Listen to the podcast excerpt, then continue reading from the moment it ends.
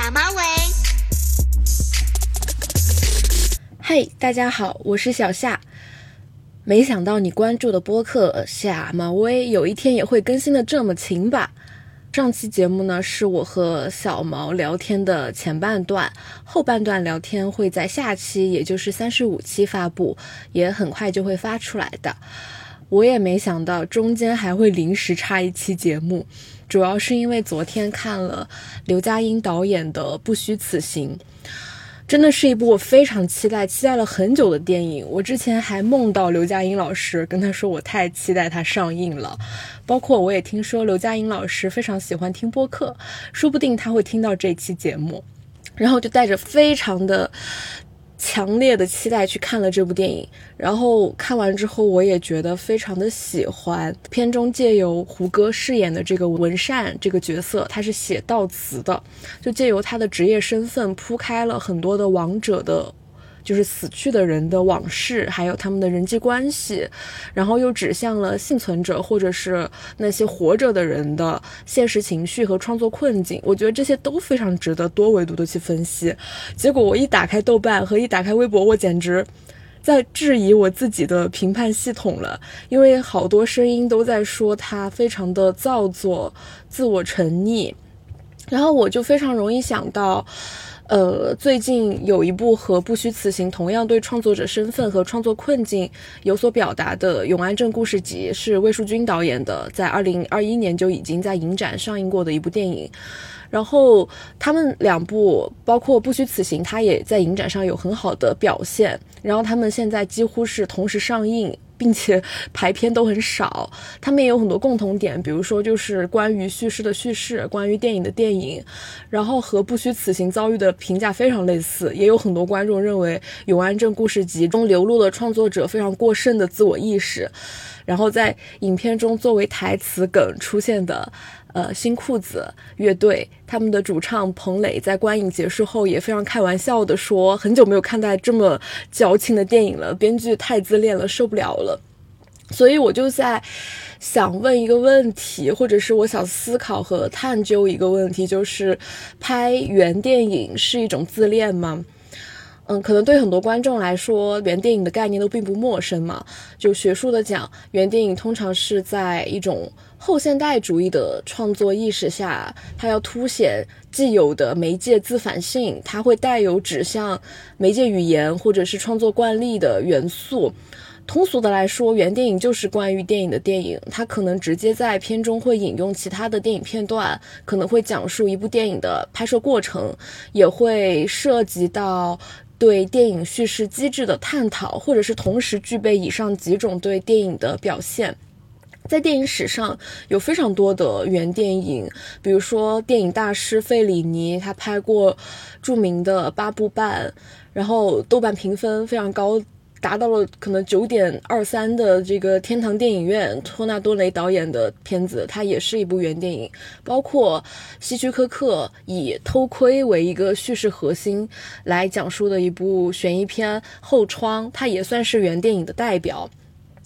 那我觉得肯定不会有人觉得以上这几部电影呈现出了创作者的自溺，或者是超出合理范畴的自恋吧。然后我就在想，那让观众讨厌或者是尴尬的原电影到底是怎么样的？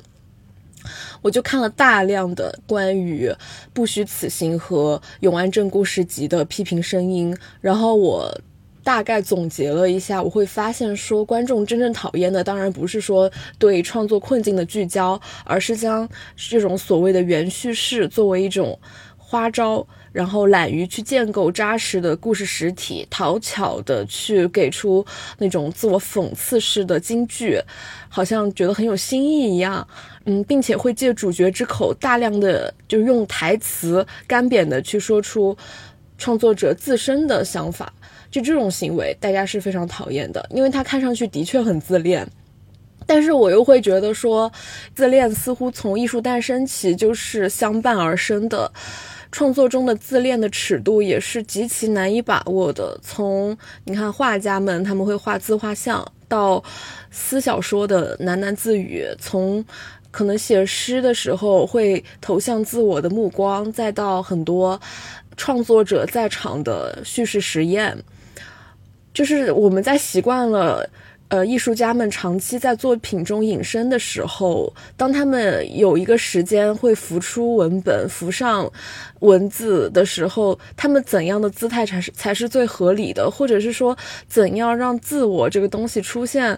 嗯，能够更必要呢？我觉得这些都是在考验创作者的观念水位，而且需要他们始终紧绷着神经去拿捏火候。但是说难也不难，因为这种把握，我觉得其实也取决于创作者他究竟是想要。借表达自己的创作困境来呈现更广泛的人类困境，还是以这样的方式强行的去告诉观众，其实我可以创作出更好的作品。你看我创作这个作品是有多痛苦，或者是我拍的不好，我先认怂。我其实自己也能意识到这个事，或者就是有一种我先自我批评了，所以你就别批评我了这种感觉。我觉得其中的差别是在于他在运用原电影原叙事这种。结构和方式的时候，这种语言的自我解构有没有生成新的意义？然后作者有没有通过对创作的反思完成创作的再生产？就是他是在直面他的创作困境吗？当他在表达创作困境的时候，还是试图在用一些文本外部的信息来粉饰故事内部的眼高手低？他是在深入？自己这个个体碎片去探讨更集体性的问题吗？还是在撇开社会环境，只是躲进自己的身体里高高挂起？我觉得这个区别是很大的。当然，在涉及到电影的时候，我会觉得这些原电影的创作者会因为表达自我而产生的负面效果会更明显，因为在影像手段中，合法的对自我进行解剖，实在是需要牵扯到太多的表意元素。你既不能让你这个关于自我的核心表达的过于隐蔽，也不能够让你的视听设置显得非常冗冗余，所以在这种具有公共性的影像传播中，你就很难达到这样的平衡。而且在公众传播的过程中，我感觉在抵达观众的时候，其实观众的期待是他需要一种。嗯，看似与我相关，或者是一种与浅表的自我相关，但是又能够回避掉深刻自我的作品。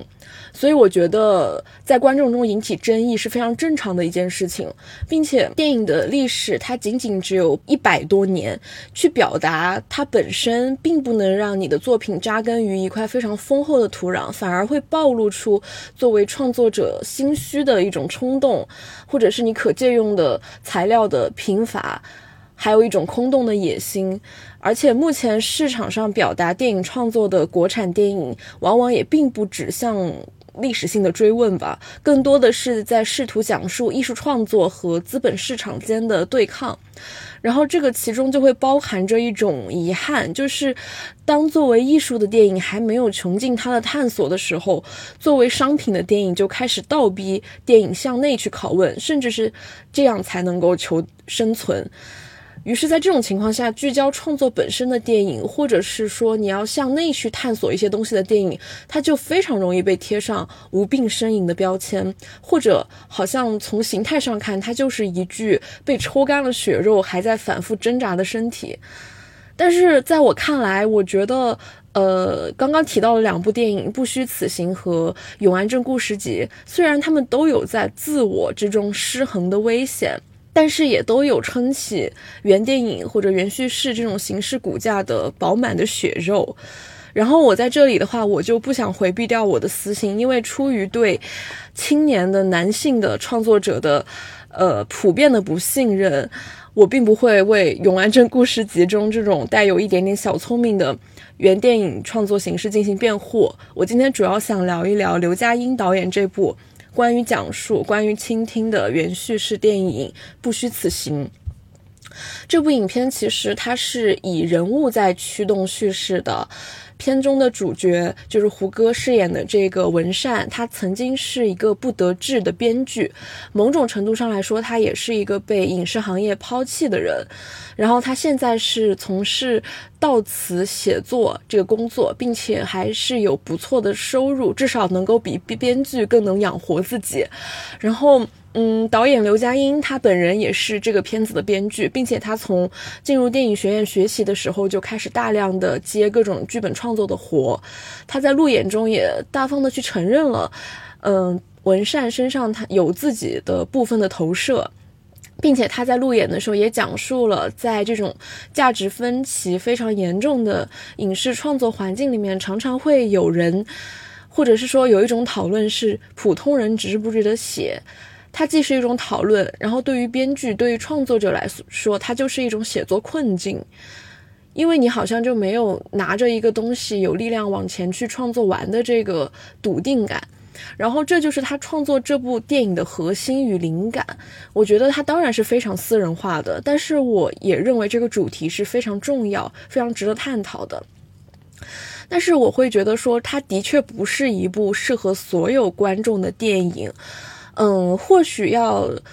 去进入这个文本，然后识别出文本内的细节，读取出导演在其中调度的玄机，才不会觉得它仅仅停留在自我感动之中。然后我之前有就是大概的列一些关于这个电影的关键词，我也写了影评。然后我觉得如果要用三个角度来切入这部电影的话，我觉得会是第一个是生死不是最具戏剧性的瞬间，第二个是悼词不是人最后的文字，第三个是故事不是最终极的和解。就是三个关键的短语，它分别指向影片的主体故事、人物关系的镜像建构和故事表象下的时代洪波。那么这个故事是这样的，它开头就发生在一个殡仪馆，然后由黄磊饰演的这个王先生，他正在和文善交代父亲的悼词写作，然后王先生他表现得非常的平静，甚至呃有一点不耐烦，然后他。嗯，在交代完之后，他抱着父亲的骨灰盒，急匆匆的就走了。在这个时候，有一个保安，还是一个就殡仪馆的工作人员给他撑伞，然后并且表情比较肃穆。然后黄磊还对那个保安说：“你别别演了，这也不是什么悲伤的事情。”他就用他急匆匆的脚步戳破了这种氛围中悲情的表演。我觉得这非常有意思。当然，这也不是影片中唯一一次表现死者的家属。呃，这种冷静或异常态度的一个细节，就是在文善他回到家中，准备和另一名他就是写作悼词的死者。呃，他的远在美国的妹妹视频的时候，他本来在打开视频之前，他准备要安慰这个妹妹，说他让她节哀什么的。打开视频之后，还不等他念完这一些套话，然后对方就很快人快语的批评了他，说我不跟你说这些，你的悼词写的就是不真实。这个原因是因为那个委托文善写死者悼词的那个委托人是他是万小军的弟弟，然后这个美国的妹妹呢，她和弟弟所认知的大哥并不是同一个人，在他们眼中大哥并不完全相同，并且他们对他的情感态度也不一样。那么，就是为了要写出最真实的悼词，文善这个人他就会像他。编剧一样写人物小传一样去走访各个死者的亲友，询问他生前的各种细节，然后去推演他的人生。在这个过程中，他遇到了很多人，在故事中，就是在这个影片中呈现了大概五组这样的关系，其中就有一个想为他心梗去世的老板写悼词的老同学，他也是这个人的合伙人。然后他在等待文善过来的时候，是一边在快餐店狼吞虎咽，一边在满头大汗的处理公司融资的事务。他是一个从湖南过来的北漂的男人，这个演员演的也非常非常的好。然后，呃，文善还遇到了就是为自己购买到此服务的方阿姨。呃，方阿姨当时购买服务的时候，是因为被查出她可能活不过三个月了。但是文善陪伴他度过了一个又一个的三个月，然后在他的讲述中穿梭了他七十年来的人生的不同站点，并且还经常去帮他修家里的淋浴喷头啊，然后搞一搞电脑什么的，然后还在他家里面看他在挨圈直播，成为了一个小网红，就挺有意思。其实是比较诙谐、比较轻盈的一种处理。他其实就是用一个人他的一个成长历程在。呃，体现他和不同的人之间的互动和相互影响嘛。所以说，很多人他会觉得这部电影他借了生死的议题，在讲自己的创作，会让人觉得他讲死亡是一个噱头，并未真正的触及死亡。但是我反而觉得，以上每一个人对逝者和对死亡的态度，就恰恰反映了影片对死亡的非常深沉的一种哲思，就是死亡它是一种被融进日常的东西。比如说，刚刚讲到那个湖南来北漂的男人，他辗转于老板的后事和公司的业务之间，非常忙碌，非常疲惫。嗯，他一面可能会带着恳求的眼神让文善说接下这份委托。但一面又会因为电话响起，不得不对文善说出不好意思，这个电话得接。然后同样的，就会有当文善来到黄磊演的那个王先生的家中，询问他更多关于他父亲的信息的时候，就会看到王先生他在正在交替的使用他的两只手机，一只手机里面他是在等待老家的亲戚能够回答文善的问题，然后他用另一只手机态度非常严厉的在发语音给下属。这个场景中，手机交替出现的这个提示音，包括，嗯，黄磊出入家庭客厅的这个妻子，就是不断的有东西出现在画面中，然后有人出现在画面中，然后又会出画，这样子的一些变化，画面内部的变化，一起构成了这个戏剧内部的空间的节奏和时空的变换。我觉得这是非常巧妙的，包括在滑冰场，王先生的儿子他想要跟文善讲述一些关于他已过世的爷爷的故事，方便他的悼词写作嘛。然后在这个对话的过程中，他和文善也是一快一慢，一个顺滑，一个踉跄的在滑冰。然后这个滑冰的动作就让他们的对话变得非常断续，同时在冰场来往的人员的这种擦肩中。嗯，又呼应出了某种人在面对回忆的时候产生停顿的必然，所以我觉得导演在人物对话的调度中，他其实选择了一种让生活的随机性来凸显人物状态、刻画人物心理的策略，他可能会让服务员。呃，在吃饭的时候过来收一个盘子，就是导演啊安排，不是里面的人物，或者是安排一群饭后的人路过文善和他人对话的 T 台，或者是在两个人交谈到后面的时候握手的时候伸错了一边的手，或者又是在呃比较嘈杂的公交车里面需要重复好几遍对话，对方才能听得清这种。非常自然主义的手法，把影片的空间还给了生活，把时间也归于了一种平静，同时把死亡也淹没在了庸常的忙碌之中。文善在做编剧的时候，经常被批评作品没有戏剧性，所以他。呃，会选择到充满了生死离别和戏剧冲突的殡仪馆去做观察笔记，但是他后来却发现这个地方其实特别的平静，死亡容纳了所有的情绪，就像齐溪这个角色，他后面有一句台词说，就像吃了特别辣的东西，吃什么都没味道了。所以通过这些表达，我会觉得影片对生死的思考是非常的深入的。生死它不是最具戏剧性的瞬间，戏剧性流淌在未经咀嚼的生活细节中，也潜藏在片中的像动物园或者是它的编剧文档这样非常意志性的想象世界里。然后关于这个动物园，大家可以期待一下，我觉得也是，呃，就是大家如果想去看的话，它会是一个影片中的惊喜。我觉得也是拍的非常好的部分。所以在看下来这个主题的表达以后，我会觉得，就刘嘉欣导演，他显然对于生活有着非常细微又非常精准的观察，并且在全片只通过台词去建构不同死者的情况下，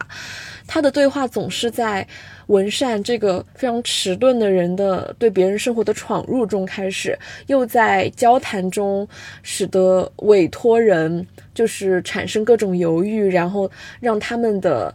嗯抽身来结束，就他们对于亲人、对于死者、对于这番谈话的抽身结束，对这个人物关系或者是对死者形象的刻画，所以我觉得。这非常妙的一点，它会让死者的形象始终存在于文善和其他人的关系，或者是死者的亲人以及亲人和亲人之间的关系之中，而非在最终的悼词里面。影片对这一点，我觉得是有意识的在控制，并且它也是这样，嗯，结构的。因为其实影片很少，基本上只出现了一次真正的念悼词。其实其他的人物，我们都是没有听到他的悼词的。因为我觉得这个文字嘛，它肯定是横撇竖捺非常分明的，但是一个人肯定是不可能完全清晰的。正是这种不清晰，就需要观众的想象，也是这种不清晰和复杂，让这些文善接触过、想象过的人都成了住在他身体容器里面的人。每一个他写过悼词的人都在一定程度上打扰或者是影响着他。嗯。就会讲到齐溪饰演的这个邵金穗，他是一位逝者的网友，然后他为了了解更多关于这名网友的信息，提着一个大箱子来到北京，找到曾经为网友写过悼词的这个文善，然后在文善非常逼仄和阴郁的家里，他听着逝者的同学采访的录音，非常爽朗的、开怀的笑出了声，就是真的被他们那种充满细节、充满画面感的讲述给逗乐了。他的笑声的活力让文善非常惊讶，就那个画面，好像似乎是仅凭一些人对回忆的讲述，就能够激发另一个人前来和他互动，尽管这个人已经去世了。所以他就表达了一种好像只要关系在继续，只要有人记得你，你的生命就在继续这种感觉。那邵金穗的出现，他非常显然的在搅动着文善压抑的这个生活水面，也误打误撞的翻找出了他另一面的创作人生。就是当他试图把文善在黑板上为他的网友画的人生轨迹擦除的时候，白板被旋到了背面，背面就是他曾经创作过的一个虚构的角色小影，他为他绘制的一个创作图谱。嗯，小影是吴磊来饰演的。他是从开篇就有出现，他和文善住在同一个房间。他是一个年轻的男孩。当文善心口不一给家里通话的时候，小影会提醒他诚实一点。然后文善停止去思考委托人和死者的更多的信息，或者是要不要对他们接下来的生活有所帮助的时候，小影会侧面的提示他：你其实可以做的更多。然后文善家里来客人的时候，小影会用眼神告诉他：“你洗衣机上还堆着衣服没洗。”然后小影也会跟文善一起抽烟，跟他在阳台聊天，也会被文善锁在阳台上，会对着文善问出：“我到底叫什么名字？”所以，其实小影是一个更长期的住在文善身体里的人，他是文善创作的人物，也是见证着文善的生活的人。他好像是一个更高的道德的存在，是文善对自我的要求，同时他也既像文善的朋友，也是文善自己。那在这样的一组对话关系中，其实观众更多的能看到的是文善作为创作者的矛盾、纠结、逃避和无法逃避。我猜测，这可能就是很多人会觉得创作者自恋的地方。但我觉得，这与其是说他自恋，不如说他表达出了一种作为创作者的责任感。嗯，我觉得这是一种怎样的责任感呢？就是你想写出一个真实的普通人，你希望拿着更多的人物的细节向前，但却无法辨认出笔下的人物，就这种状态。因为其中的重点是在于想要更诚实的去写作，那诚实离不开对文字的反复的打磨，也离不开对自我的这种叩问。而正是文善，他始终放不下小影，小影常常出现在他的沙发上、他的电脑旁，但他又没有权利去控制小影的来去和他什么时候消失、他什么时候出现的这种设置，写出了创作者其实是任凭角色在占据自己、猛烈的揉碎自我的那种虔诚。所以说，我觉得。这个表达是非常厉害，并且我觉得非常打动人的。嗯，那么如果说这样的一组关系，它是一种镜像式的、长期的照见，包括就是他的出现和他的离去都代表着文善的不同阶段的话，那么在嗯片中与文善打交道的这些委托人，包括死者的形象与他的关系都是非常短暂的。比如说齐溪演的这个邵金穗，他在文善家待了一晚上之后，便留下了微信消息就离开了。然后，呃，当初觉得，嗯，文善的悼词写的有问题的那个在美国的妹妹，也很快就想通了，并且放弃了让文善修改悼词的想法，也就没有再联系了。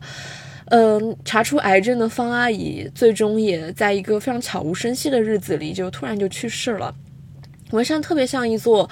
停滞在某个地方的咨询台，有不同的人不停的来来往往，他就在这样不断的关系交替中维续着他的生活。影片其实，在视听的层面也暗示了这种短促和隔绝。嗯，我觉得这一点表达，它其实和钟梦红在《瀑布》里面对特殊时期那种人和人之间距离的视觉表达比较类似。呃，就瀑布也是我挺喜欢的一部电影，是贾静雯和王静演的。王静是我非常喜欢的一个台湾女演员，她就是那个呃《人选之人造浪者》里面的那个小静，那个雅静，对，应该是雅静，嗯，就是跟瀑布非常相似啊，就是在这个影片里面。文善他也总是处于封闭的空间之中，像口罩、窗户、电线杆，这些都是将他隔开的东西，赋予他沉默。然后他在和那个万小军的弟弟，就是其中的一个侍者交谈的过程中，他站在他们家火锅店外面灯光阴暗的拐角。他在王先生的家里，他坐在锅一样的地下灯的下方，那个画面构图也很有意思。他们家的那个灯，那条线是从黄磊，就是王先生的头上，就是好像是长出来的，然后长到了胡歌，就是文善演的这个人的上方，但他上方是一个像锅的形，就是反过来扣着的那个锅的形状，但是它又体现出了一个他传达的信息，他。虽然在接收，但是其实是不可及的这样的一个状态，就是人物在环境中的身体位置构成了画面中无法驱散的一种压抑的感觉。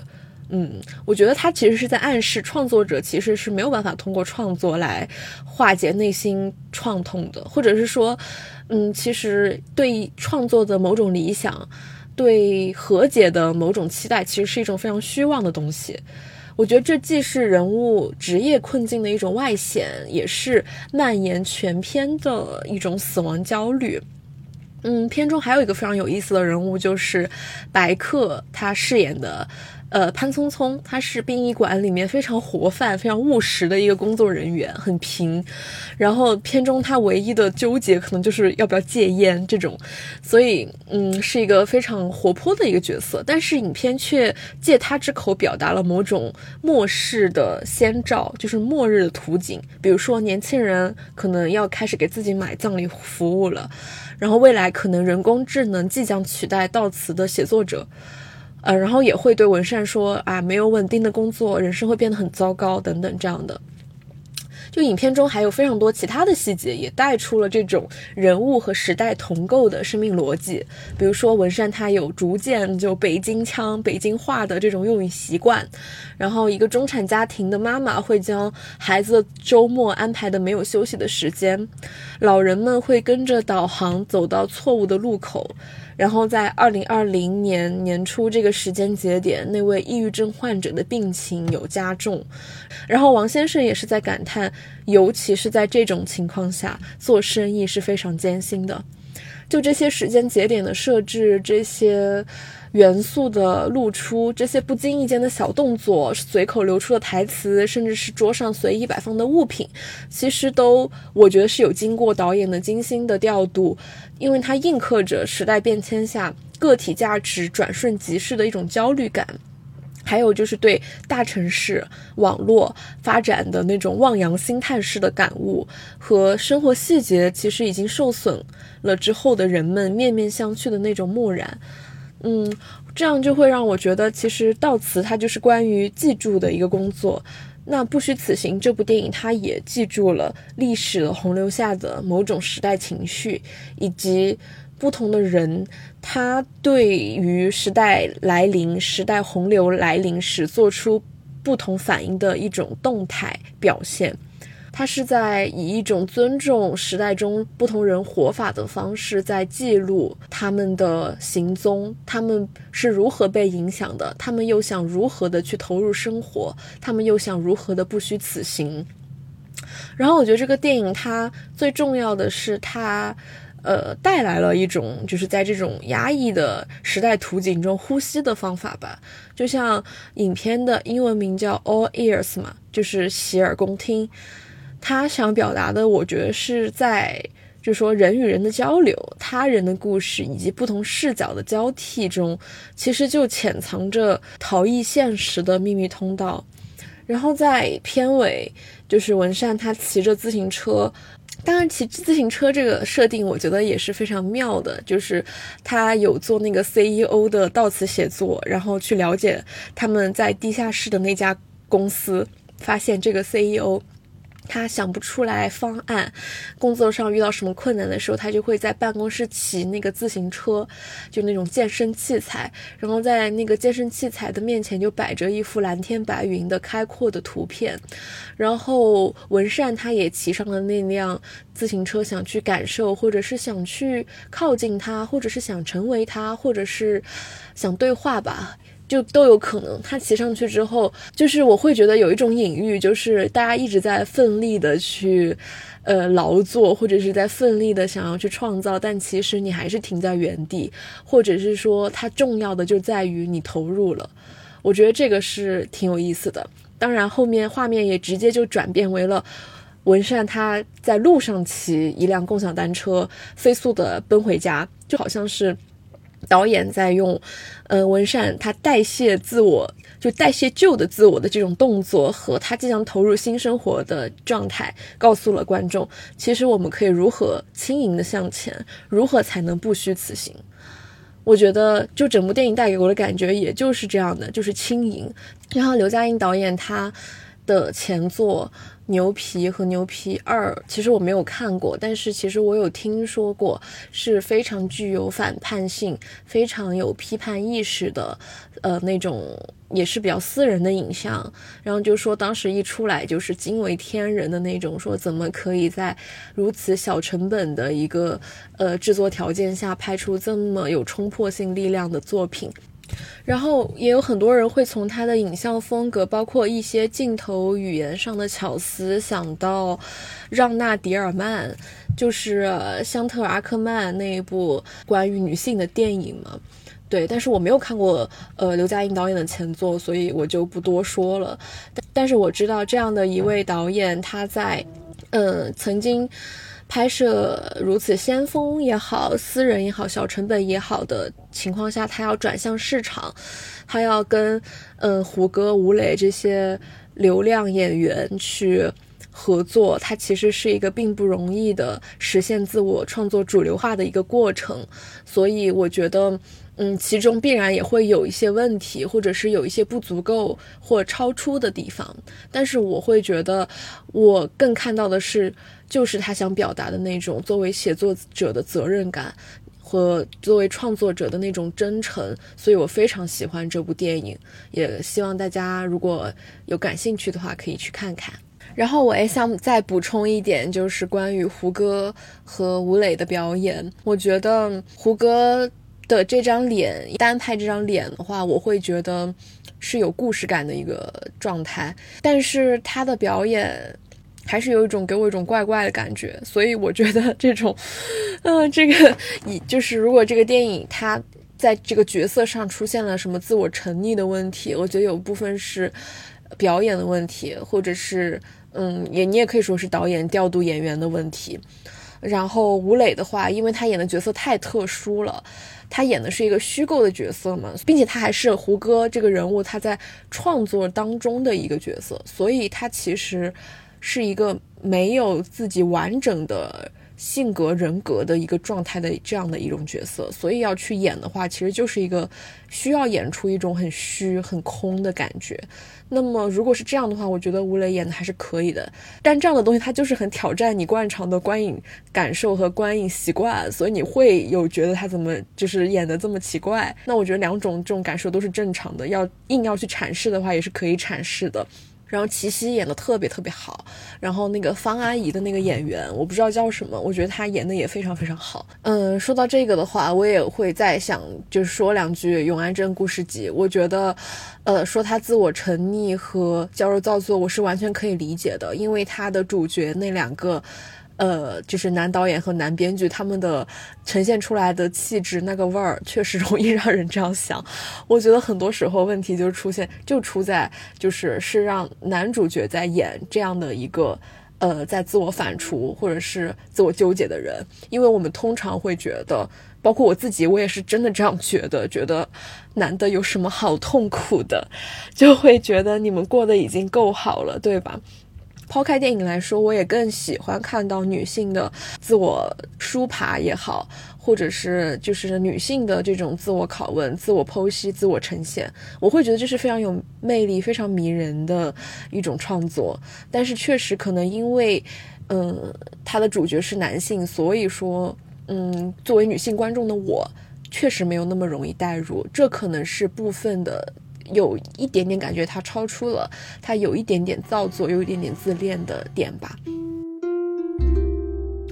我在看电影之前，正好刷到朋友圈一个非常信任的朋友对这部电影的评论，他他说：“